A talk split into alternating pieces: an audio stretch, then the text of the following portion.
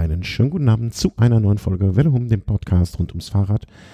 Und wir kommen langsam uns, äh, sozusagen auf die Zielgeraden der diesjährigen Tour de France. Ähm, auch, auch äh, wie die Fahrer auch. Ähm, langsam, oder sicher, langsam und sicher äh, Spuren hinterlässt das Ganze bei uns. Ah, ich bin ein bisschen aufgedreht und aufgeknackst, weil ich mich so beeilen musste. Und beim Thomas, guten Abend nach München, ist die Stimme etwas angeknackst. Ja, hallo, schönen guten Abend. Ja, hast du den Fernseher heute so angeschrien?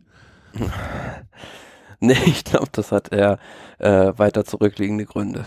Ah, okay. Also hast du in den letzten Tagen den Fernseher angeschrien. Nee, ähm, ja, gibt es ja verschiedene Gründe, warum man krank sein kann und äh, sich was geholt hat, den Fips. Ähm, haha, den Aller Philips. Und ähm, ja, dann äh, würde ich sagen, äh, schauen wir uns mal an, was in den letzten drei Tagen passiert ist. Und schauen auch nach vorne, ähm, was in den nächsten drei Tagen möglicherweise passieren wird. Wahrscheinlich eher interessant, was in den nächsten zwei Tagen äh, sitzt. Für diejenigen, die die Folge nicht ganz zu Ende hören, vielleicht diesmal am Anfang. Hm, wir haben da mal in Vergangenheit, also es erwischt den Thomas jetzt vielleicht ein bisschen kalt, äh, wir haben in der Vergangenheit mal länger drüber gesprochen, oder vor längerem Mal darüber gesprochen, dass wir vielleicht möglicherweise am Sonntag während der Etappe noch aufzeichnen, unsere Retrospektive. Kann auch sein, dass der Thomas jetzt direkt schreit, nein, auf keinen Fall. Nö, nö, alles Das gut. wäre die Gelegenheit dazu gewesen.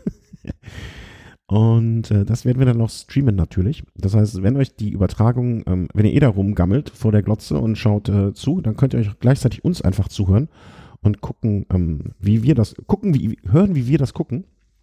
Ähm, wir können ja mal vielleicht so schauen, ähm, dass wir vielleicht, mein Vorschlag wäre so anderthalb Stunden oder so vor Ende der Etappe, das kann man ja ungefähr absehen.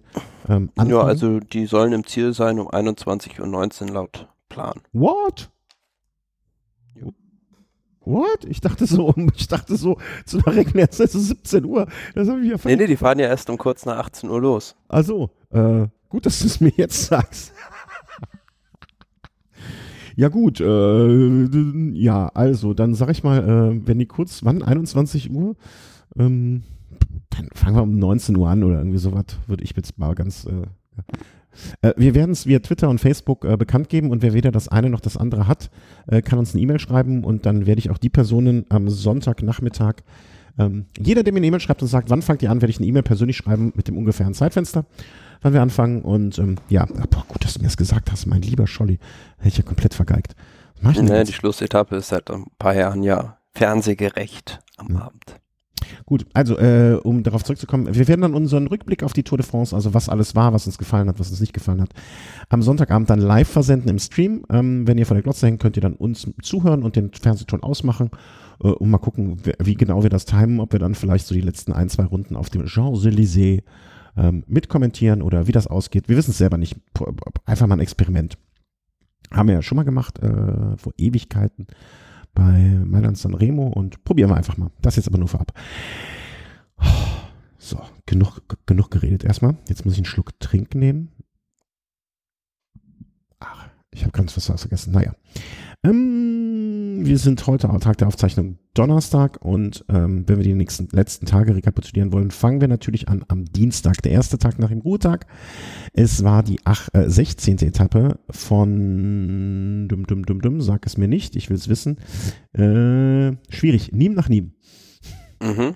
Äh, Ungewöhnlich, ja, dass da so ein Circuit bestritten wird im Prinzip. Also vor allem auch am Ende, am Ende, ne, dass da sowas gemacht wird. Ja, da so muss man ja teilweise noch Distanzen zurücklegen.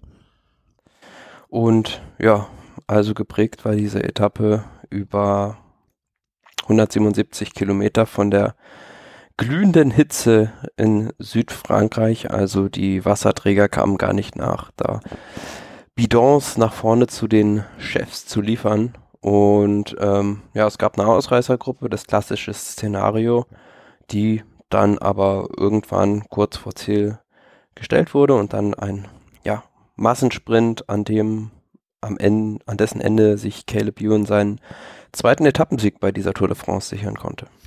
Ähm, also das mit dem Massensprint hatten wir ja vorher schon angekündigt, ne? Insofern war das ja jetzt keine große Überraschung. Ähm, hättest du Caleb Ewan jetzt wieder ähm, für so stark eingeschätzt? Ja, schon.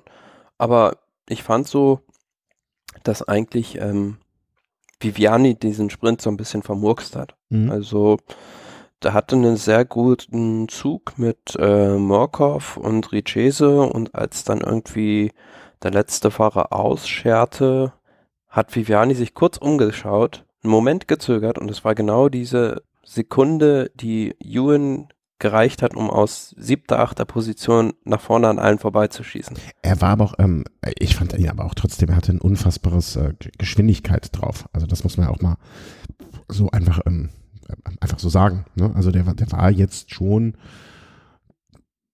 also der Geschwindigkeitsüberschuss, ich glaube, ähm, wenn er, ich, ich fand er ist einfach ein bisschen, wie soll man das sagen?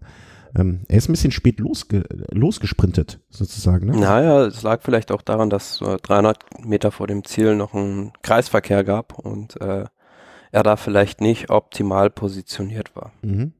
Aber äh, nichtsdestotrotz war das eine ähm, äh, ganz klare Sache und das Herz geht mir natürlich auf. Ich habe den, ich habe irgendwo einen Tweet gelesen, ähm, also so halb gelesen, ne, wie ich das halt so lese, äh, dass auch an dem Tag irgendwie seine, wie war das, seine Frau mit dem Kind und das war eigentlich der Genau, Geburtstermin. sein, sein Baby war da. Ja. Das klingt jetzt, für jemanden mit Vatergefühlen ist das durchaus eine romantische Geschichte. Ah, nee, ich, Nö, war ja auch, war ja auch dann schön und hat mit ihm, hat ihm mit Sicherheit nochmal diesen Sieg versüßt. Ja, äh, auf jeden Fall. Ähm, das war auch irgendwie so eine Geschichte, das, naja, wurscht, wollen wir ihn und sein Kind mal in Ruhe lassen.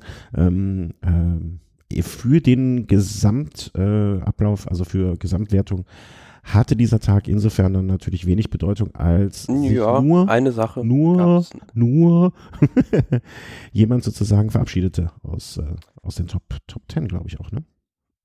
Ja, hatte sich schon so ein bisschen abgezeichnet, dass äh, Jakob Fugesang, der musste an dem Tag nämlich aufgeben nach einem Sturz, aber er war sowieso jetzt nicht mehr in Schlagweite des Podiums und ähm, ja, er war schon auf der ersten Etappe in Brüssel gestürzt und hatte sich davon aber wieder halbwegs erholt und jetzt war erneut gefallen auf dem Weg äh, zurück nach Nîmes und ähm, ja, hatte keine Brüche, aber offenbar so starke Schmerzen, dass er dann nicht mehr weiterfahren konnte und ich glaube, er war zu dem Zeitpunkt Platz 9 oder 10 im Gesamtklassement und ähm, ja, musste dann die Heimreise antreten, wie schon so oft in der Vergangenheit auch. Ja, irgendwie ähm, auch so ein, so, so, ein, so ein Pechvogel bei solchen Geschichten, ne? Also auch so ein Fahrer wie so, wie so, mir fallen da jetzt so Namen an wie Port oder so, ne, wo man immer gedacht, also Port vielleicht noch mehr als bei ihm, aber so Leute, wo man gesagt hat, na, das könnte mal, das, das könnte durchaus jemand mal sein, wie soll man das sagen, der an so, ne- bei so einer Tour wie dieses Jahr äh, durchaus hätte gewinnen können. Ne? Wir hatten ja schon mal gesagt, niemals wieder wird es so einfach sein, die Tour de France zu gewinnen und ähm, er gehört mit Sicherheit zu den. Ja, aber ich hatte ihn eigentlich nie so richtig für die Top 5 auf der Rechnung. Also dafür, wie gesagt, ein einziges super Ergebnis oder hervorstehendes Ergebnis bei der Tour de France war 2013 und ähm, ansonsten ist er einfach für die dritte Woche beziehungsweise für die ganz, ganz hohen Berge und das hat man auch auf dem Weg zum Tourmalet gesehen, ist er einfach ein bisschen zu kräftig, würde ich sagen. Mhm. Ja, also schade. Ähm, eigentlich ein Fahrer, den man durchaus, äh, also ich habe mal so im, im, im, im Kollegenkreis rumgefragt, ne, da ist durchaus der Name auch schon mal gefallen. Äh, dieses Jahr als, ähm, als einer derjenigen, die das Ding abschießen können. Nun ja. Ja, aber was ganz spannend ist, also äh, denkt man vielleicht gar nicht, aber die Begeisterung für die Tour de France in Dänemark ist ja riesig. Mhm. Das habe ich jetzt auch nur mal neulich so durch Zufall erfahren, als das m, am Fernsehen bei den Einschaltquoten generell über die Länder hinweg wurde da mal drüber diskutiert und als es erwähnt wurde, dass halt in Dänemark das dänische Fernsehen immer einen super Marktanteil hat. Also ja, ähm, kann man sich vielleicht auch denken, weil wenn man mal so selbst irgendwie in ein Radtrainingslager oder so nach Mallorca oder so fährt, dann ähm, ist es in der Regel sehr dicht bevölkert mit dänischen Menschen. Ja, und äh, wir erinnern uns an, ähm, an, an äh, Jan Ries. Er war doch auch Däne, oder? Habe ich es jetzt? Ich, ich, ich hoffe es zumindest, dass er Däne war. Ähm, ja, da gab es noch so ein paar andere. Mh, wer fährt uns denn noch ein? Mh, Beispielsweise ein Michael Rasmussen Ja, oder genau. früher ein Mann wie Rolf Sörensen. Wir vergessen bestimmt noch ganz viele, aber es gab äh, viele glorreiche Dänische. dänische Radrennfahrer. Ähm, ja, also schöne Sache und ähm, ich, ich, ich gönn's Caleb. Und irgendwie im Nachhinein, also wir hatten ja auch, ähm, muss ich zugeben, oder ich zumindestens ähm, vor Jahren so ein bisschen, hm, Ähm, wie war das von Lotto, dass man sich verabschiedet hat von, ähm, äh, von hier André Greipel?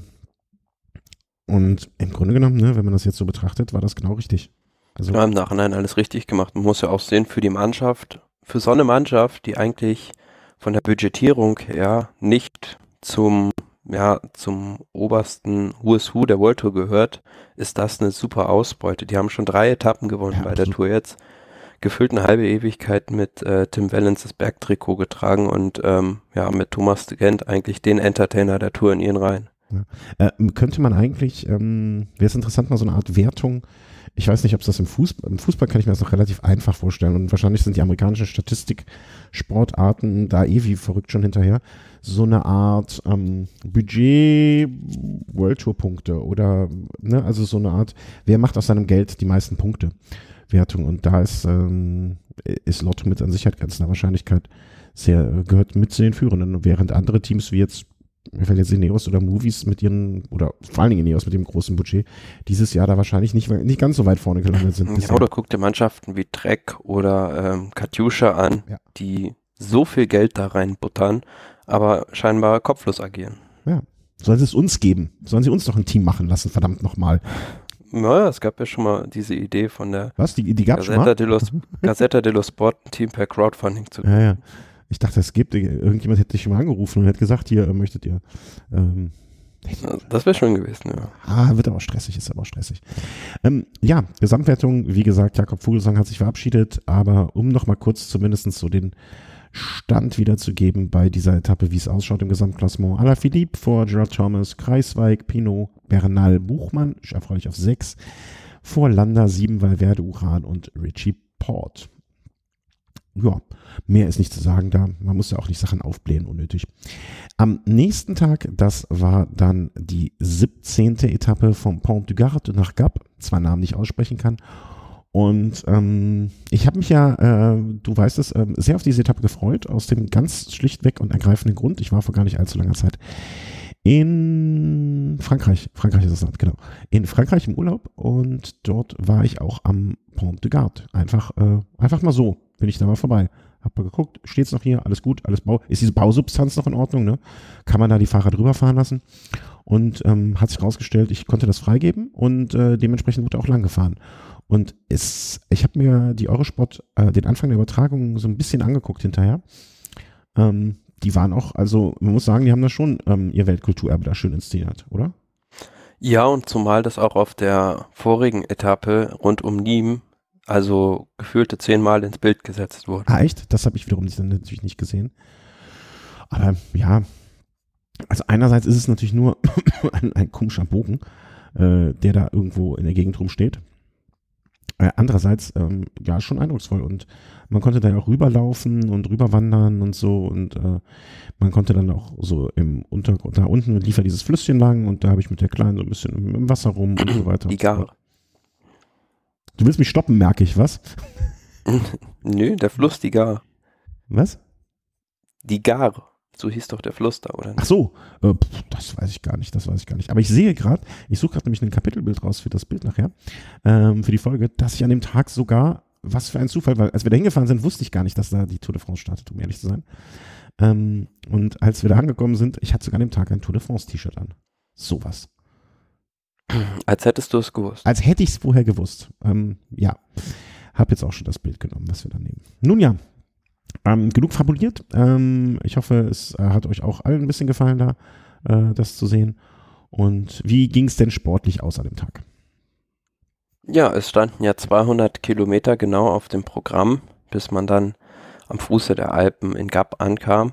Und ähm, ja, also der es gab einen äh, erbitterten Kampf, würde ich sagen, um die Ausreißergruppe, weil es hatte sich dann eine große Gruppe, so gefühlt mit 30 Leuten aus dem Staub gemacht. Aber äh, es gab eine Mannschaft, beziehungsweise zwei, die waren nicht da drin vertreten und die hatten tatsächlich da den Postabgang verpasst, nämlich äh, Team äh, Total Direct Energy und äh, Akea Samsic. Und ja, die mussten sich dann vors Feld spannen und diese 30 Mann jagen was natürlich kein Spaß war und äh, na, logischerweise hatten die da keine Chance, aber die sind da gefühlt 50 Kilometer hinter den hergefahren. Aber entstanden ist auch ganz interessant, entstanden ist diese Ausreißergruppe mal wieder durch Thomas de der sich einfach an die Spitze des Feldes setzt. Das ist halt seine Masche, setzt sich an die Spitze des Feldes und fährt so ein hohes Tempo, bis es irgendwo irgendwann reißt und dann ist die Gruppe weg. bis es kracht. Ja, das äh, war in der Tat ja nicht das erste Mal so, dass, äh, dass, dass die Taktik äh, von Legend ist. Ähm, ich, ich frage mich, oder habe mich gefragt, als ich das so nachgelesen habe und angeguckt habe, dann, ähm, solche Etappen, ne, ähm, insbesondere bei solchem Wetter, also es war ja gestern auch wieder brüllend heiß, 200 Kilometer ähm, Überführungs Entschuldigung, Überführungsetappe, ähm, ob man sowas dann nicht auch mal abkürzen kann oder irgendwie. Ich, ich, das, das Problem ist ja, es ist ja vorher schon festgelegt, wo die langfahren. Also es müsste man natürlich bei der bei der Planung im Oktober bereits machen oder beziehungsweise wenn man die Strecke halt äh, plant und nicht erst kurz vor der Tour de France. Mhm. Ja, mir tat das nur, also an dem Tag, weil das war ja wirklich dann auch eine, eine von diesen berühmten äh, Bummel-Etappen, ähm, was ich, was man ja auch wirklich echt gut nachvollziehen kann, äh, dass die Fahrer an dem Tag wirklich, wirklich wenig Lust haben, ähm, da ein hohes Tempo durch die Gegend zu jagen. Ähm, im, Im weiteren Fall, Entschuldigung, jetzt, jetzt bin ich hier noch der Kranke. Im weiteren Verlauf der Etappe, wie ich es so dann wahrgenommen habe, ähm, hat sich das dann halt äh, auch, ja, konnte man es festmachen, dass äh, es ein Ausreißer ähm, Grüppchen gab und hinten raus hat sich dann aber auch ordentlich zerfleddert, ne? Muss man so sagen. Ja, Matteo Trentin, bei dem man eigentlich gedacht hätte, dass der sich auf seinen Sprint verlassen kann ähm, und da mit den anderen zusammen ankommen kann. Der ist auf Nummer sicher gegangen und ist äh, schon vor diesem letzten Drittkategorie-Berg da rausgefahren und kam solo in Gap als Sieger an. Und dahinter dann Kaspar Asgren, was ich an dem Tag, ja, so teamtaktisch gar nicht verstehen konnte. Also, die haben das gelbe Trikot, der König Quickstep und danach kommen drei schwierige Alpenetappen. Warum man und dann verbrennt? turnt da Kaspar Asgren irgendwie in der Ausreißergruppe rum und verschleudert sämtliche Kräfte. Also, weiß nicht, hat für mich nicht so viel Sinn ergeben. Vielleicht hat er sich vorher mal einen Tag äh, sozusagen irgendwie, ich will nicht sagen, äh, vertraglich festschreiben lassen, dass er mal ein, einen Tag frei bekommt, im Sinne von, er kann er frei nutzen. Ähm, keine Ahnung, also fand ich auch komisch, als ich es dann ge gesehen hatte. Ne, aber Mai, vielleicht fühlt er sich einfach stark und hat, hat sich das vorher erbeten oder keine Ahnung. Eine Frau kommt aus der Gegend und deswegen wollte er da was zeigen. Man weiß es nicht, kriegt von Avermann. Ja, aber dann müsste ich, müsste ich ja jetzt als sportlicher Leiter dann intervenieren und den zurückpfeifen ja, eigentlich. Genau ja. gleich wie mit den beiden Bora Hans Grohe Fahrern, Daniel Oss und Lukas Pöstelberger. Hm, die haben eigentlich auch noch einen, zum einen werden ja auf der letzten Etappe noch für Sagan arbeiten müssen und zum anderen haben die halt noch Emanuel Buchmann sehr gut im Klassement platziert, mhm. verschleudern da aber auch die Kräfte in der Ausreißergruppe. Äh, äh, ja, also kann, kann ich nicht anders sagen, aber vielleicht, ähm, ich, ich denke mir immer dann so, Mai, ähm, vielleicht gibt es irgendwie so, so Gründe, die wir noch nicht durchblicken oder ähm, wer weiß, welchen, welche, welche. Na klar, bei Pöstelberger war es ja so, ähm, der ist jetzt auch Vater gewesen und äh, deshalb heute von der Tour de France ausgestiegen und von denen war es dann sowieso der letzte Tag, aber ja, was jetzt Daniel Oster vorne wollte, hm, da kommen wir wahrscheinlich nicht hinter. Gut, dass ich jetzt weiß, dass er auch Vater geworden ist, weil mir war nämlich noch nicht klar, warum er ausgestiegen ist. Ich habe es nur irgendwo gesehen, dass er ausgestiegen ist. Aber genau gleich wie Nils Pollitt, aber der Ach, der ist auch ausgestiegen. Nee, der ist dabei, aber ist so. Vater geworden. Ja, das, das hatte ich auch wiederum gelesen. Also ich weiß auch nicht. Das ist, jetzt haben wir, Ju, ne, wenn wir mal kurz rechnen, jetzt haben wir äh, Juli. Ne, das war alles, ist alles im Oktober, nur wenn man letzten Jahres in Offseason passiert. Das treiben also die Fahrer, wenn sie nichts zu tun haben. Wissen wir jetzt auch mal. War mir vorher noch nicht so, so, ähm, ähm so, so bewusst. Müssen, müsste man mal recherchieren, ob alle oder viele Fahrradfahrer Kinder im Juni, Juli geboren werden. Ja, gute Frage. Ja, kann sich ein Hörer vielleicht mal mit kurz beschäftigen, eine Geburtsstatistik aufzusetzen. Ja, aber wie gesagt, bei diesem Finale war ich so ein bisschen überrascht, dass Matteo Trentin da alle in den Wind setzen konnte. Und dahinter, ja, wie gesagt, die kamen da alle einzeln versprengt an. Und dann gab's halt da äh, in Gap eine sehr große Gap zum Hauptfeld zurück. Die haben ordentlich gebummelt und ähm, ja, kamen alle geschlossen ins Ziel, aber einen Aufreger, den gab es noch. Ja, das ist auch das, was vielleicht, wenn man äh, über diese Etappe äh, im Nachgang sprechen wird, sich mh, mm, ja mehr, mehr hängen bleibt als äh, der Sieger der Etappe. Und zwar ähm, das, äh, falls ich mal kurz beschreiben darf, wie ich es äh, mit, mitbekommen habe, und zwar meinte meine Frau zu mir, irgendeine Twitter-App hat ihr äh, hier eine Push-Nachricht bekommen. Äh, deutscher TV, äh, Deu deutscher Tourstar aus Tour rausgenommen. Die so, hä? Was ist denn da passiert? Und ich wusste nichts davon. Ne? Das ist natürlich hochgradig peinlich, dass ich dann hier ähm, das äh, nach meiner Frau erst erfahre und ich so, äh, und bei deutscher Tourstar war mir eigentlich, äh, also ähm, wusste ich jetzt, äh, befürchtet schon alles Mögliche, aber so allgemein, also wenn du Lieschen Müller jetzt fragst, wird sich vielleicht an Toni Martin sogar noch eher kennen als an Emanuel Buchmann, als ehemaliger Weltmeister. Naja, Toni Martin hat in einer Szene ähm, den Kapitän de Route äh, von Team Ineos, äh, Luke Rowe, so ein bisschen abgedrängt, äh, in, in die Seite gedrängt. Ich fand es jetzt aber ehrlich gesagt in dem Moment, in der Situation, hätte man mich jetzt nicht darauf aufmerksam gemacht, hätte ich noch nicht mal gedacht, mein Gott, was ist denn da passiert? Ja, ich fand es jetzt eigentlich nicht so schlimm. Und Luke Rowe hat sich dann, äh, dann bedankt, indem er so ein bisschen am Trikot gezupft hat oder Trikot gezogen hat. Jedenfalls hat ihm eindeutig zu verstehen gegeben, dass jetzt das nicht so die feine englische Art ist. Und dafür sind beide rausgeflogen. Und das hat mich jetzt im ersten Moment ziemlich irritiert und ich dachte, was für eine alberne Nummer, die jetzt deswegen auszuschließen. Ja, es war ja mehr oder weniger eine Revanche-Geschichte, weil vorher hatte ja schon irgendwie Luke Rowe Kreuzweig abgedrängt und mhm. soll auch irgendwie mit den Fäusten tätig gewesen sein. Und ähm, Tony Martin, also das kann man dann auch in dem Video sehen, also der drängt den schon bewusst zweimal richtig heftig in den Straßengraben und guckt sich noch um, ob er da, eingefahren ist. Und, und, vor allem das, was, was, ähm, was halt ähm, daran so, so exorbitant ist, ist halt, dass er die Zuschauer, die da standen, damit gefährdet hat. Man stellte sich vor, der Luke Rowe wäre da vom Fahrrad geflogen und wäre gegen so einen Zuschauer geflogen. Okay, das habe ich in dem Moment ehrlich gesagt gar nicht so beachtet. Das habe ich gar nicht wahrgenommen, dass, äh, dass da möglicherweise äh, Zuschauer durch diese Aktion jetzt äh, gefährdet waren. Das war mir so nicht aufgefallen. Ähm, ja, gut, das ist dann natürlich was anderes. Und, ähm, Alles okay, wenn die beiden das unter sich austragen, aber solange, sobald da halt irgendwie ein Dritter gefährdet wird und die Fahrer dahinter waren ja natürlich dadurch auch ge gefährdet. Ja, ja. Ähm, äh, das, das, das stimmt, das hatte ich so in dem Moment gar nicht gesehen. Ähm, und was ich noch interessant fand, ähm, was mir so gar nicht bewusst wurde, ich weiß nicht, ähm, du kennst die Webseite natürlich, äh, The Secret Pro. Ähm, mhm ein angeblich, ich sage mal angeblich, weil ne, niemand weiß es ja so genau, aber es ist äh, die Webseite eines, ich glaube, ich weiß gar nicht, auf welcher Plattform er schreibt. Ähm, und dort wird berichtet er sozusagen aus dem Peloton ähm, und äh, er hat auch jetzt während der Tour so einen, ich glaube sogar fast täglichen Newsletter. Und ähm, da schreibt er auch, ähm, everything was all pretty calm today until the, that happened. Bla bla bla. Mm, don't let them tell you it wasn't. Uh, we did it all the time. We paid blah blah blah. Swinging into another rider so that he nearly goes off the road and into fence. That is not normal. Both Martin and Rowe are sometimes a bit aggro anyway. Das war mir noch gar nicht so aufgefallen, dass ähm, äh, Tony Martin insgesamt als einer gilt, der durchaus da mal ähm, sich auch aggressiv Platz verschafft und so weiter und so fort. Luke Rowe habe ich jetzt nicht so auf dem Schirm, muss ich gestehen.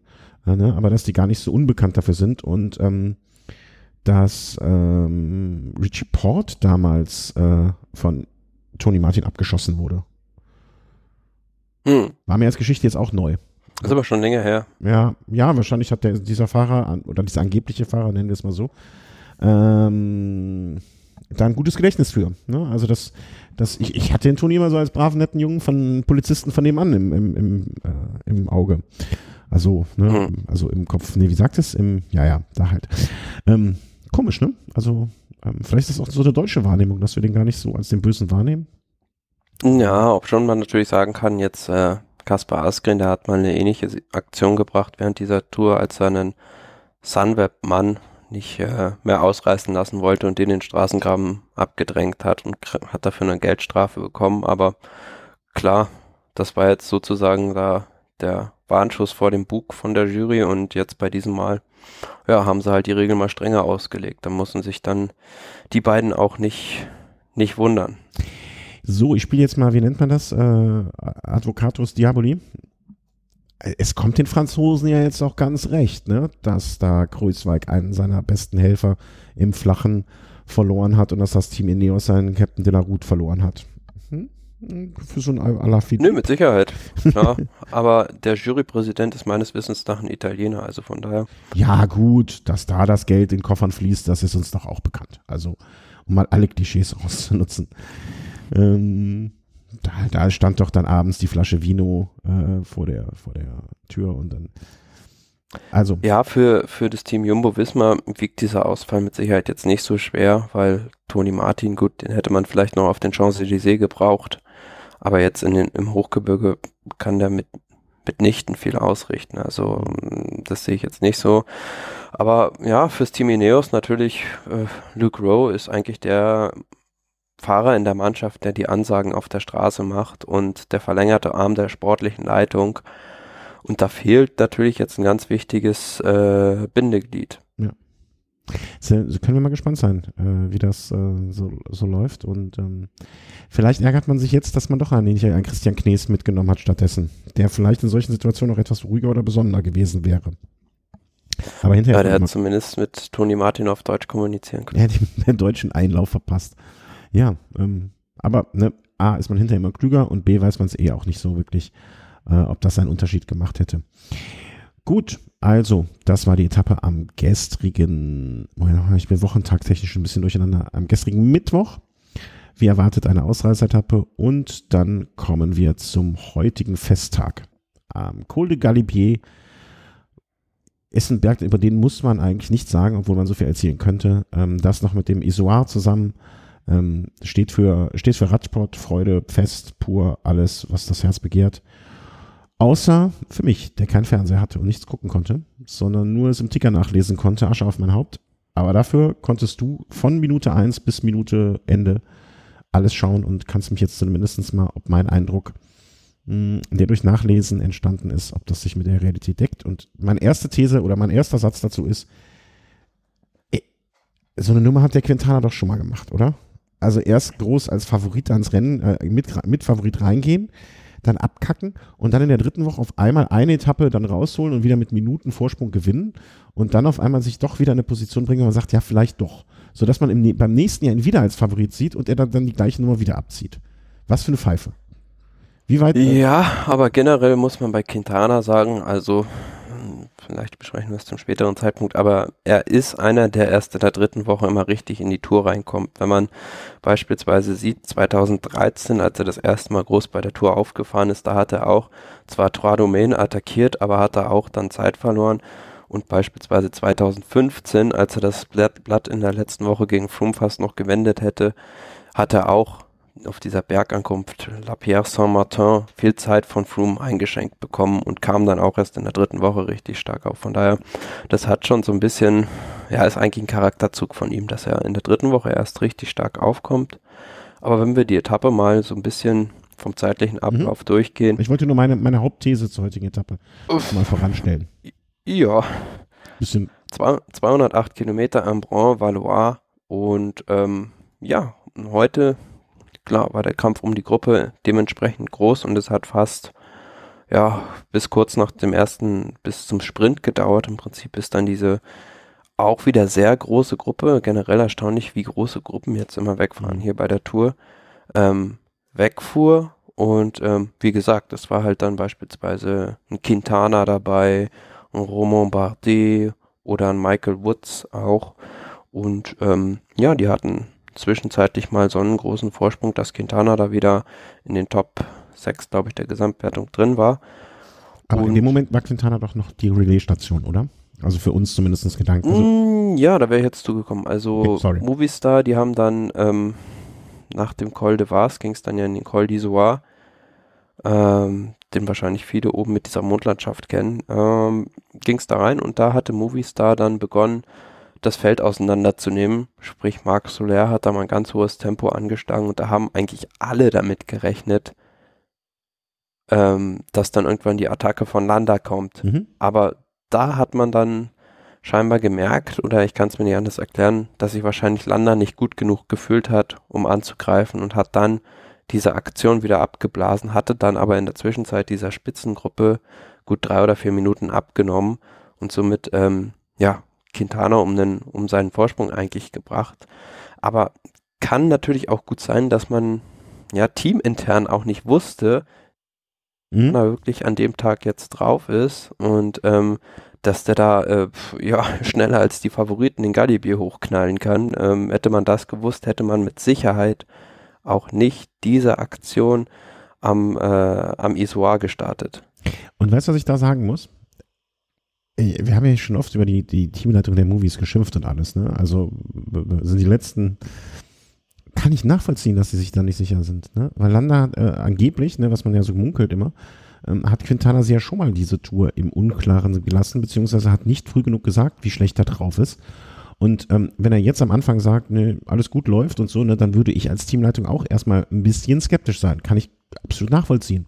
Ne? Und wenn dann, ein, und, und das ein Landa, deswegen mag ich Landa auch mehr als Quintana, ähm, dass ein Landa dann früh genug sagt, äh, pass mal auf, ich habe heute nicht die Beine. Ja, unser Plan war gut, kann, hätte aufgehen können, wenn meine Beine gewesen wären, aber hier, Plan B, lasst Quintana fahren.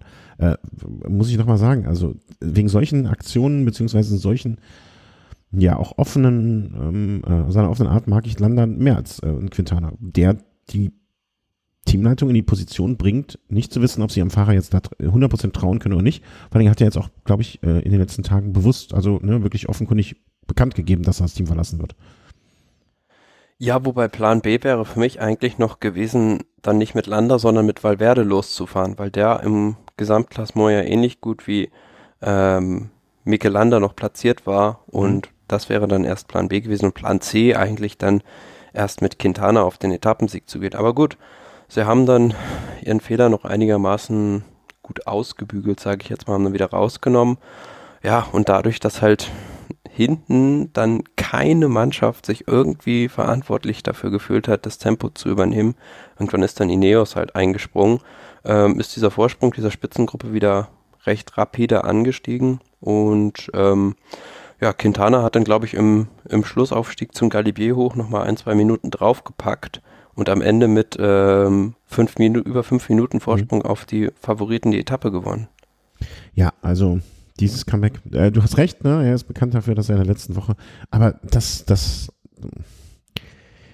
Also genauso wie wir Froome letztes Jahr gelobt haben, dass es schafft, punktgenau in der dritten Etappe ähm, äh, fit zu sein, muss man aber sagen, äh, jetzt, jetzt erst dort fit zu sein oder vorher so unfit zu sein. Wahrscheinlich bräuchte, der, bräuchte Quintana eine vier Wochen Rundfahrt ähm, zu gewinnen. Dann soll er einfach eine Woche vorher schon mal durch Frankreich ein bisschen fahren schon mal warm fahren. Ne? Nee, ich finde, es gibt einfach gewisse Charakteristiken, die manche Fahrer brauchen. Also bei Quintana sind es halt die hohen Berge. Sprich, mhm. diese Pässe über 2000 Meter. Da ist eigentlich kaum jemand besser als er. Und generell heute, wenn wir mal zum Rennen dahinter kommen, sieht man halt, wie die Kolumbianer heute aufgeblüht sind. Bernal und auch Rigoberto Uran, die allesamt ein ganz, ganz starkes Rennen gefahren sind. Und es war eine ganz andere Dynamik drin als noch in den Pyrenäen. Mhm. Und natürlich auch ähm, Leonard Kemner, ne? der, der, der Kolumbianer Nord, der Ko Ko Kolumbianer Niedersachsens. Der Kolumbianer aus Fischerhude, ja. Entschuldigung. Der ja, nee, also. Fantastisches Rennen geliefert hat. Der wird scheinbar von Tag zu Tag besser. Also ist jetzt auf der, dieser Etappe nach vor, bei dieser Bergankunft Sechster gewesen und jetzt bei dieser Hammer-Etappe über den Galibier Vierter und das mit so Leuten wie Bardet, Quintana, Luzenko oder auch Caruso in der Ausreißergruppe, das ist schon, boah, das ist mal eine Ansage mit 22 Jahren, da vorne so stark rumzufahren. Da sieht man mal das Potenzial dieses, dieses Fahrers und es ist, ja, super schön, diese Geschichte generell, dass, dass das Team das Vertrauen in ihn gesetzt hat und dass er das jetzt so zurückzahlt. Hm. Ja, also müssen wir, muss man einfach mal sagen, ne? wir haben hier äh, Bernal äh, vor vielleicht ein, zwei Jahren noch als das große Talent und den großen kommenden äh, Grand Tour-Fahrer gesehen. Die, die beiden sind gleich alt. Ne? Das muss man einfach mal so, äh, so, so im Hinterkopf behalten. Und ich glaube, dass Lennart Kemner vielleicht gar nicht so ein, ähm, wie soll man sagen, ähm, also ich, ich, ich bin gespannt, wo sein Weg hinführt. Also ich glaube, vielleicht wird, ist er auch so klug, sich gar nicht so, er, ich bin gespannt, ob er ein Grand Tour-Fahrer wird ähm, wie wir ihn vielleicht so schon sehr, sehr lange nicht mehr in Deutschland äh, gesehen haben. Ähm, oder ob er sich vielleicht auch, ist ja so ein fantastischer Bergfahrer, aber er kann auch Zeit fahren, also kann alles. Ich bin sehr gespannt einfach, so Punkt. Ähm. Naja, also ähm, ich denke, da wird der Weg für ihn hinführen, weil man sieht ja jetzt, dass er im Prinzip, das ist ja das die, die wichtigste Charakteristik eigentlich für einen großen Rundfahrer, dass er diese Regenerationsfähigkeit hat und auch Tag für Tag diese Leistung abliefern kann. Und das zeigt er jetzt schon auf einem gewissen Niveau und da wird für ihn, denke ich, auch die Reise hingehen. Und rein vom Talent, vom Potenzial her sehe ich ihn eigentlich noch, ja, über einem Emanuel Buchmann jetzt aus deutscher Sicht. Also mhm. wenn man sieht, wo der mit 22 war und wo jetzt ein Lennart Kemner schon ist, und klar, Bernal, da muss man sagen, das ist ein Jahrhunderttalent. Also in dem Alter schon da irgendwie rumzufahren, das haben nur ganz wenige geschafft. Aber wenn bei Lennart Kemner dieser die Progressionskurve so weiter nach oben zeigt, dann bin ich, bin ich guter Dinge, vor allem auch in dem Team, dass er da in zwei, drei Jahren vielleicht auch mal bei einer, bei der Grand Tour mit vorne angreifen kann. Vor allem, er kann ja Zeit fahren, ne? Europameister war er schon und äh, U23 da. Ja, und er also, war vor allem bei diesem Vuelta-Zeitfahren mit 21 oder 20 Jahren äh, in den Top 10. Ja. Und kann die Berge fahren, also ähm, Grüße an das Team Sun, Sunweb, äh, wenn da jemand äh, sitzt, äh, bestellt die mal schöne Grüße, wir, ähm, äh, wir, wir sehen das und wir freuen uns sehr, sehr, sehr dolle ganz tolle freuen wir uns. Ja, und vor allem heute auch an diesem, am, am Col de Galibier fand ich sehr beeindruckend. Also ähm, er war eigentlich schon zwischenzeitlich recht schnell abgehängt, aber hat sich so gar nicht beeindrucken lassen. Ist einfach sein Tempo gefahren und ist dann sogar zum Schluss noch mit Caruso hochgefahren und hat Woods da zum Beispiel noch überholt. Vielleicht war diese Krankheitsgeschichte oder dieser Ausstieg oder diese Rennpause, ähm, vielleicht, vielleicht, muss man das auch mal ähm, so auf andere Sportarten oder anderen Sportlern sagen. Das so als Paradebeispiel dafür, dass so etwas nicht, dass sowas auch fördernd sein kann. Ne? Also dass man so ein bisschen Abstand gewinnen und äh, Neuorientierung oder, oder neue Ausrichtung beziehungsweise mal resetten ähm, durchaus auch eine solche Geschichte produzieren kann. Ähm, be bevor man, bevor Schlimmeres passiert. Ne? Also wir hatten ja auch schon andere Fahrer, ähm, die dann in andere Richtungen abgedriftet sind und so. Deswegen ähm, ähm, Hut ab in jeglicher Hinsicht äh, vor dieser Nummer. Ja, und noch ein anderer Aspekt der Ausreißergruppe. Ähm, Romain Bardet, der hat heute sein Ehrentor geschossen, wenn man es so sagen will, hat sich nämlich die Bergwertung gesichert oder übernommen heute. Mhm. heute ähm, relativ viele Punkte, weil der Isoire und der Galibier doppelt gewertet wurden, also nicht 20, sondern 40 Punkte. Deswegen gab es heute ordentlich. Genau, die O-Kategorie Berge werden ja jeweils äh, doppelt bepunktet und ähm, war auf dem ISO A Zweiter hinter Caruso und ähm, auf dem Galibier auch Zweiter oben hinter Quintana und hat mit einem Schlag jetzt 86 Punkte die Bergwertung von Tim Wellens übernommen und ähm, der kommt ja zurück, ne? Da sind wir uns, glaube ich, einig. Tim Wellens? Ja. Oh, muss man sehen. Also morgen mhm. geht der Kampf von neuem los und ähm, ja, mal gucken, wie sich da die, die Ausreißergruppe zusammensetzt. Aber was natürlich äh, so ein bisschen, ja, wie soll ich sagen, ähm, neu ist oder äh, diese Bergwertung auf den Kopf stellt, ist einfach die Tatsache, dass man diese O-Kategorie Berge doppelt bepunktet und die Schlussanstiege dafür nicht mehr. Also beispielsweise äh, bei dieser Pyrenäenberg-Ankunft gab es äh, halt nur zehn Punkte. Mhm, und mhm, mhm. für, für, für einen Or-Kategorieberg wird es dann davor theoretisch dann die doppelte Anzahl geben. Also du musst gar nicht zwingend am Etappenfinale dann mehr vorne sein. Finde ich aber, finde ich aber im Sinne der, ähm, der, der Animierung des Rennens gar nicht schlecht. Also. Nö, klar. Also ich finde es, ich finde die, dass dadurch vielleicht eher ein Bergfahrer als ein Gesamtklassementsfahrer ähm, ja, aber Gesamtklassementsfahrer sind ja häufig Bergfahrer.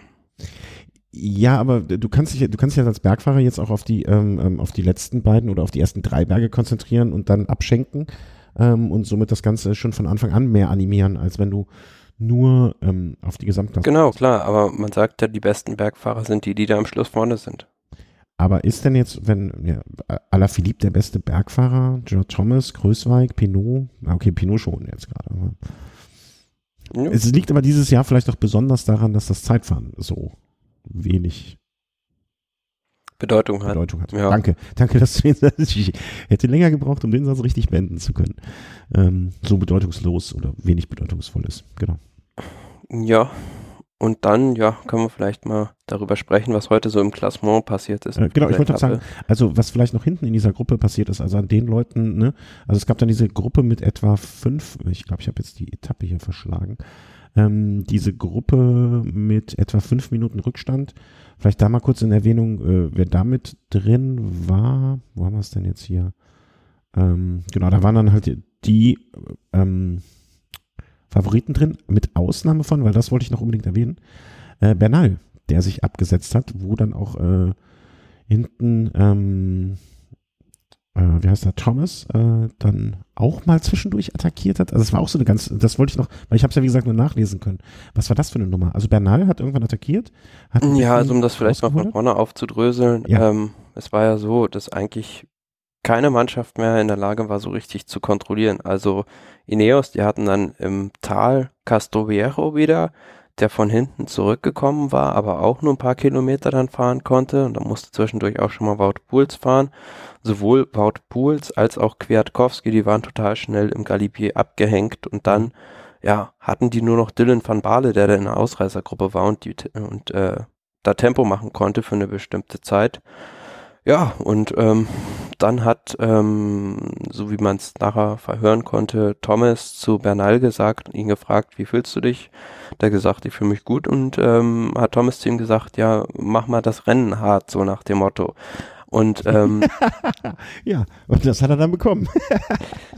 Ja, und das war dann ja also keine richtige Attacke von Bernal in dem Sinne. Der ist einfach nach vorne gefahren, hat das Tempo hochgeschraubt und dann in dem Moment war halt Valverde an seinem Hinterrad und Valverde, der musste dann, ja, musste dann abbrechen, konnte das Tempo nicht mehr mitfahren und war einfach ein Loch da. Und dann war Enric Mas nur da und ähm, die anderen Favoriten, ja, da ist in dem Moment keiner mitgefahren oder konnte vielleicht auch keiner mitfahren. Was ganz interessant ist, was man auf dem Fernsehfeed nicht gesehen hat, was ich mir jetzt hinterher ähm, im Bonuskanal nochmal auf dem äh, Motorradfeed angeguckt habe, weil die Fernsehkamera in dem Moment nicht auf der Favoritengruppe war, dass äh, Godu in dem Moment, als Bernal da losgefahren ist, äh, kurz nach vorne fahren wollte, um halt ähm, die Lücke zu schließen, aber dann von Pinot zurückgepfiffen wurde. Okay. Und ähm, ja, konnte ich mir jetzt nicht so richtig erklären, aber gut. Bernal ist dann weggefahren und ähm, hatte dann ja nach und nach einen Vorsprung rausgefahren und irgendwann kurz vor der Kuppe hat dann halt sein Chef Garen Thomas attackiert und ähm, kam aber nicht weg. Und das war für mich ja äh, ein ziemlich großer taktischer Fehler, weil als bevor Thomas losgefahren war, war der Vorsprung von Bernal noch so bei 47 Sekunden auf die Gruppe mhm. und der Favoriten und oben auf der Kuppe waren es nur noch um die 26 Sekunden. Also da hat ihm der Thomas akkurat mal äh, ganz paar Sekunden weggenommen. Und das könnten am Ende Sekunden sein, ne, die jetzt ihm gegebenenfalls dann fehlen. Alaphilippe war ja auch in dieser Gruppe ähm, mit drin, war zwischendurch auch abgehängt. Und da kam dann aber sogar zum Tragen, ich bin mir sehr sicher, ich vergesse ja immer, was wir hier erzählen. Ich bin mir sogar sehr sicher, dass wir gesagt haben, wenn er oben nur wenig Rückstand hat, ähm, dann ist er mit seinen Abfahrkünsten einer von denjenigen, die man dann auch fast als Mitfavorit sehen würde, weil er einfach runterfahren kann, äh, wie als wenn seine Lebensversicherung äh, ganz halb Frankreich abdecken würde. Und so war es dann ja auch, ne? Also er war ja oben, ähm, wenn ich das richtig gelesen habe, äh, nicht mehr dran und hat es dann geschafft, auf der Abfahrt sich wieder reinzufahren. Ja, ich gehe sogar noch weiter. Also wenn dieses Gewitter äh, 15 oder 20 Minuten früher eingesetzt hätte, hätte der allen anderen eine halbe Minute aufgebrummt noch. Ja, also Dank, dass das nicht passiert. wie der da runtergeknallt ist, war schon beeindruckend. Der hat die, die Lücke zu dieser Favoritengruppe recht schnell zugefahren, aber du hast auch gesehen bei der Attacke von Thomas und als dann Pinot da mit äh, Buchmann und Duran nachgesetzt hat, da, da hat der Alaphilippe förmlich fast gestanden. Also mhm. da war der Ofen recht schnell aus bei ihm. Und ähm, ja gut, hatte dann so 15, 20 Sekunden Rückstand oben auf der Kuppe und äh, konnte das dann aber wieder zufahren. Aber nochmal zu der Aktion von Thomas, natürlich ähm, kann es durchaus effektiv sein, de, so eine Attacke nochmal zu setzen. Aber dann muss er sich natürlich zu 100% sicher sein, dass er die anderen los wird. Ja, ja, klar. Aber so, so fährt er die ja wieder ran. Und das ist ja. Eben. Ja, ja. Klar. Also das bietet ja auch viel, viel Zündstoff jetzt. Also ähm, war das jetzt nur ein Kommunikationsmissverständnis innerhalb der Mannschaft oder äh, hat Thomas einfach persönlich seine Fälle davon schwemmen sehen? Oder hat er einfach gedacht, er wär, oder hat sich einfach selber überschätzt? Hat gedacht, das packe ich, da fahre ich jetzt ran, den hole ich mir. Äh, also nicht den hole ich mir, sondern im Sinne von, ich hänge jetzt auch noch ab und dann fahre ich mit Bernal zusammen, wir wechseln uns ab, ich helfe ihm vielleicht noch. Ja, also und ähm, ähm, zusammen bringen wir jetzt hier Zeit auf unsere Seite. Kann ich mir auch vorstellen, ne? Bloß äh, dann musst du halt frühzeitig auch erkennen, wenn das nicht funktioniert und dann frühzeitig die ganze Geschichte wieder abblasen. Und ja, vor allem, ja genau, er hatte also gefühlt einen Kilometer durchgezogen und äh, hatte die Verfolger ja immer um, keine Ahnung, äh, 50 Meter im Nacken.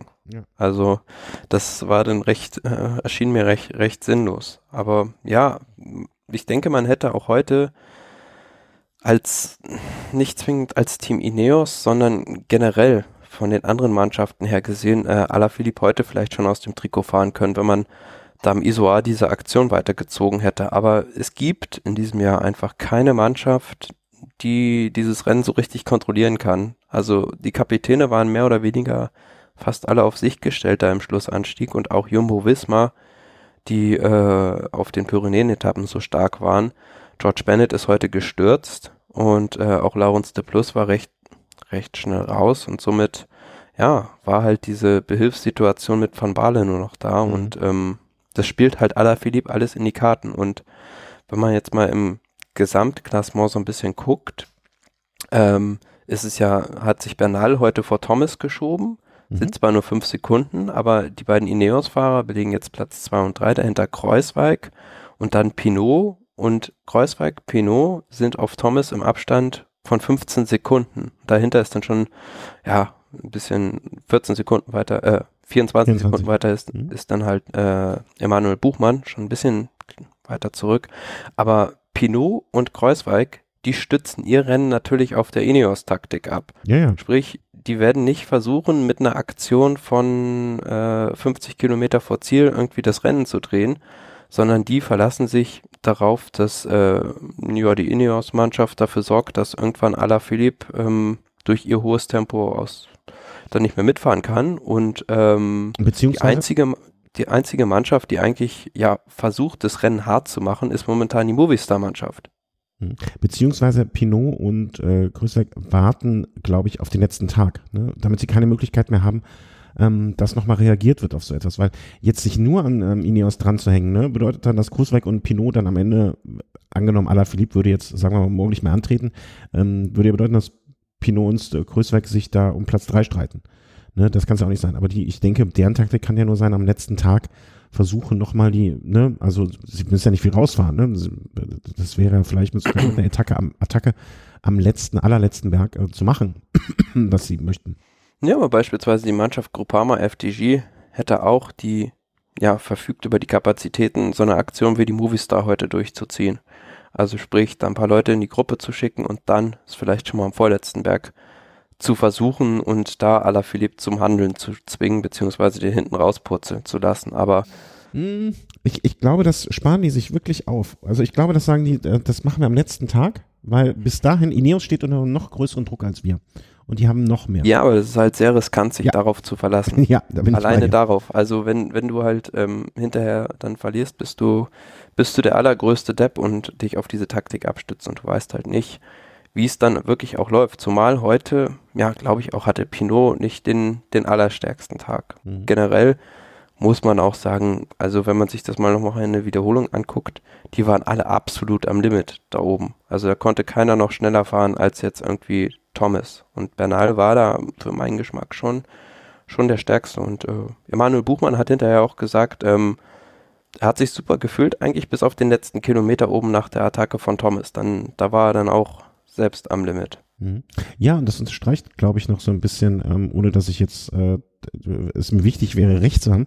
Das unterstreicht noch meine These so ein bisschen, wenn man sagt, Pinot hatte nicht seinen besten Tag und man hat dann so ein bisschen drauf ähm, gewartet. Ne? Sie warten halt genau dann auf diesen einen Tag, wo alles wirklich perfekt läuft oder wo es für ihren Geschmack hin ähm, bestmöglich laufen kann. Und das und dann am besten. Ja, aber die Gefahr, die dadurch natürlich besteht, wenn sich alle auf Ineos verlassen, mhm. ist am Ende aller Philipp der lachende Dritte. Genau. Weil die, weil die, die, die sehen, also ich weiß nicht, wie man das nicht sehen kann, aber Ineos hat in diesem Jahr einfach nicht die Mannschaft zur Verfügung, um das zu veranstalten, was sie in den letzten Jahren gemacht haben und dadurch das Rennen so hart zu machen, auch schon mal an, am vorletzten Berg, dass Philipp einfach da außer Rang und Traktanten fällt. Also der kann sich immer wieder irgendwie zurückkämpfen über eine Abfahrt oder weil das Tempo einfach so niedrig ist, sage ich jetzt mal, dass, ähm, dass einfach so ein Schlussanstieg alleine nicht ausreicht oder heute auch der Galibier nicht, um dass er da genügend Zeit verliert. Aber das ist halt jetzt auch so ein bisschen die Krux für Team Ineos. Die müssen sich jetzt auch irgendwie auf den nächsten beiden Etappen was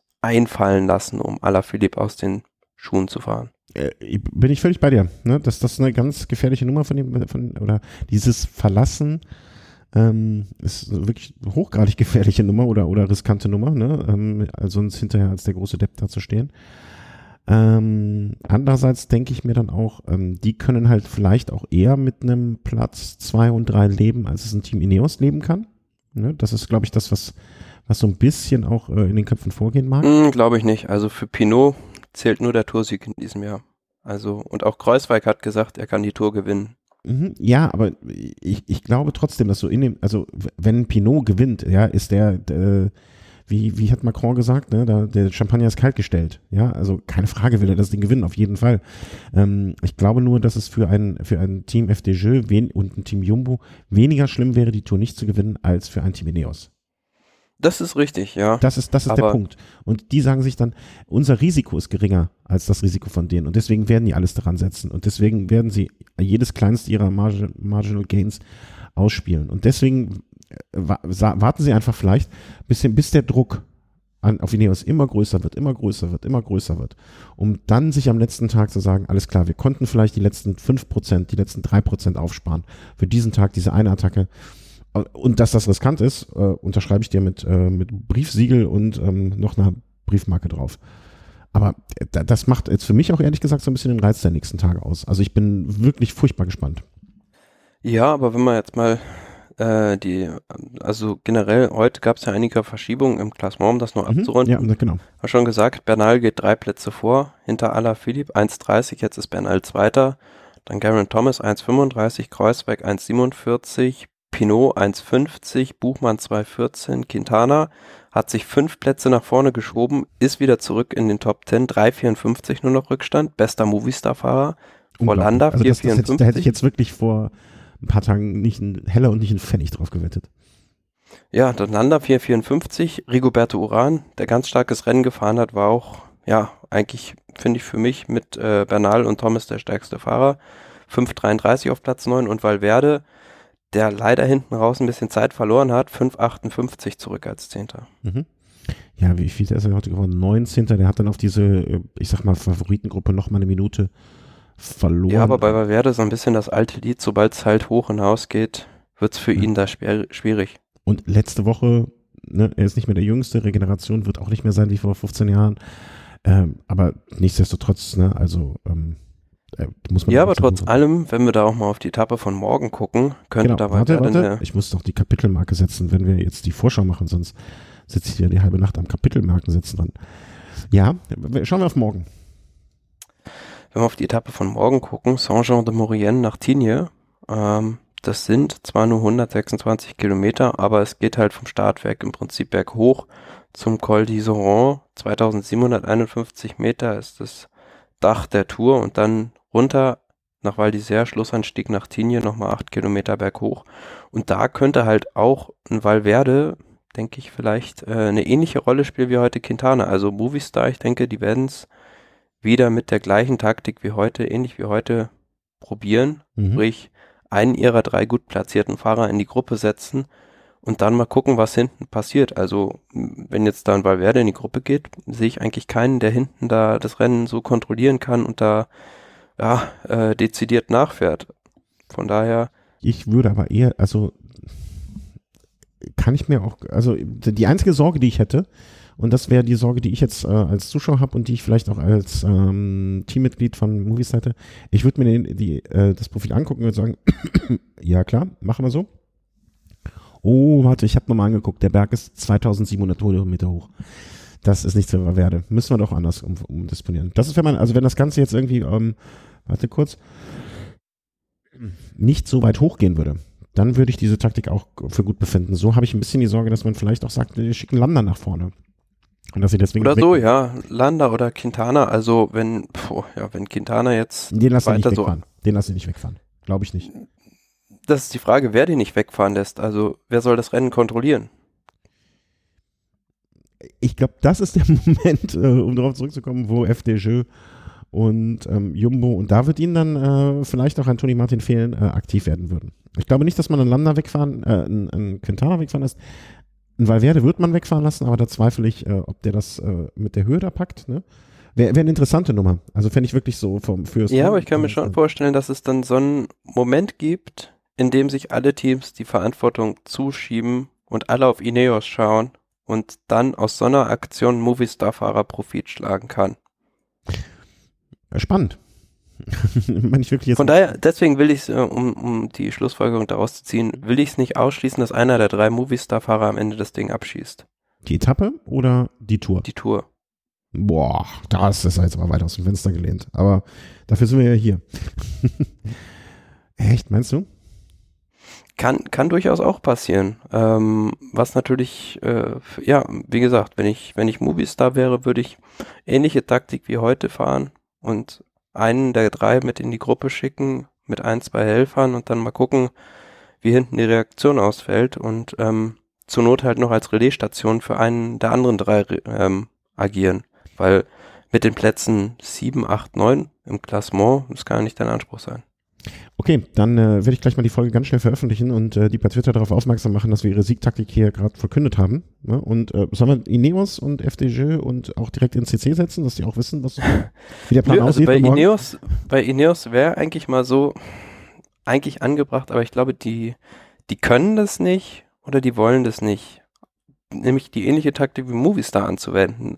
Äh, ein, zwei Leute mit in die Flucht schicken und dann was mit Bernal oder Thomas äh, probieren, um die anderen einfach zum Reagieren zu zwingen, um das Rennen früh hart zu machen, schon im Col d'Iseran, weil ähm, dann muss nämlich Alaphilippe selbst fahren und äh, ich glaube, das wird nicht lange gut gehen. Oder es müssen dann Pinot und seine Mannen und Größweg und seine Mannen äh, dann auch mal abliefern.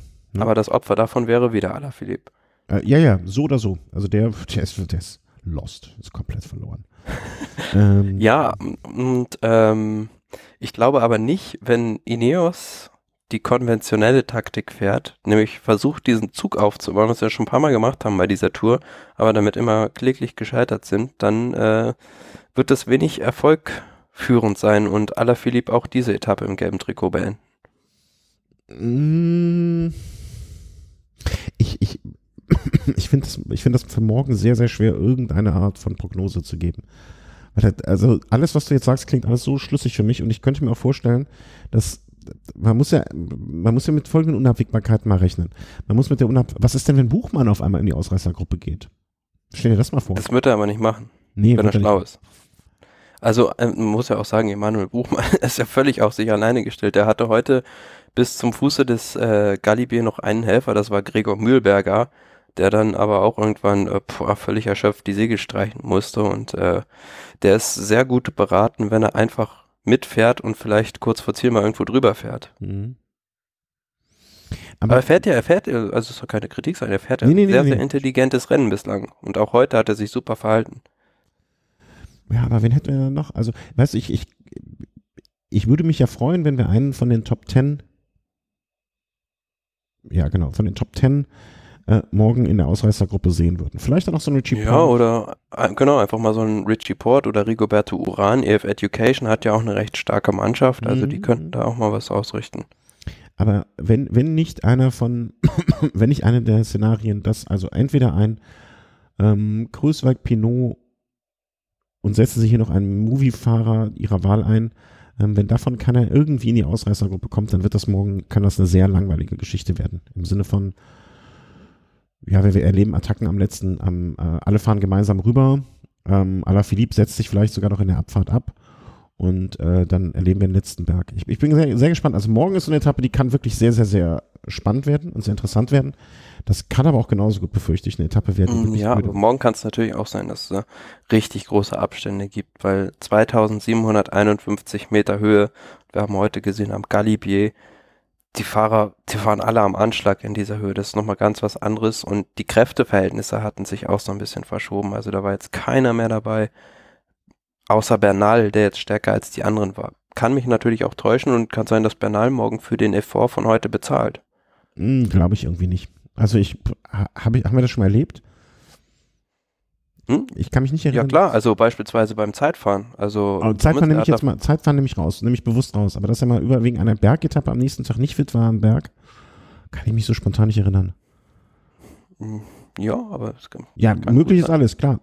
kann immer erstmal geben. Ähm, okay, also morgen, also die Prognose auf Samstag fällt mir jetzt eigentlich sehr, sehr schwer, weil morgen so viele verschiedene Möglichkeiten es gibt, ähm, was passieren kann, dass man sich, äh, dass ich gar nicht so weit denken mag, ja, was Sonntag, äh, was Sonntag alles möglich ist. Weil man, man, man kann ja am Sonntag, also jede Theorie für Sonntag kann ja nur auf dem Ergebnis von Samstag, äh, Samstag kann ja nur aus dem Ergebnis von Samstag, äh, Freitag, mein Gott, heraus äh, gesehen werden. Ne? Deswegen finde ich das ein bisschen. Ja, nach morgen Abend muss man äh, die Karten, also, also nach dieser Freitagsetappe muss man die Karten natürlich komplett neu ordnen. Also, ähm, pff, ja, weil die Etappe vom Sonnabend ist im Prinzip, ja, auf der Papierform genauso schwierig, finde ich.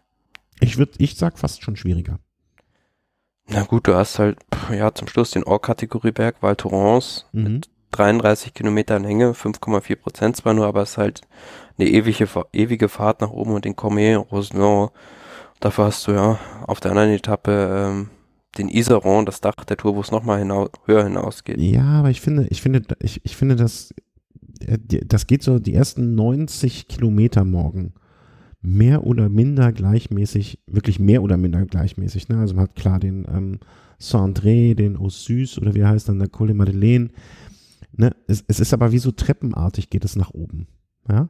Und wenn man dann oben am Dach der Tour ist und dann einmal noch runter und dann noch ein Anstieg, während es am Samstag ja doch wirklich, ja im Prinzip äh, zwei, zweieinhalb richtig klassische, lange, schwere Berge sind. Ne? Und auch, aber man kann natürlich auch andererseits argumentieren, das andere ist unrhythmischer, merke ich gerade. Also es ist auch nicht, nicht so richtig durchdacht, was ich gerade gesagt habe.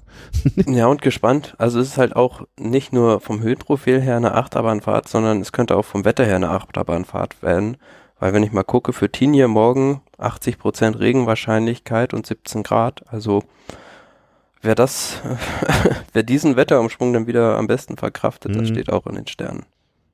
Schade eigentlich, dass, äh, also ich finde es schade, wenn so jetzt das Wetter irgendwie dann nochmal reinspielt im Sinne von, ich will nicht sagen Strich durch die Rechnung macht, aber so als, als Faktor mit reingenommen wird, klar, ne, gehört dazu, äh, wir machen Outdoor-Sport und so weiter und so fort. Ich hätte es aber schön gefunden, wenn das in dem Fall, na, nicht unbedingt da äh, ein, ein Faktor geworden wäre, um es so rum zu sagen.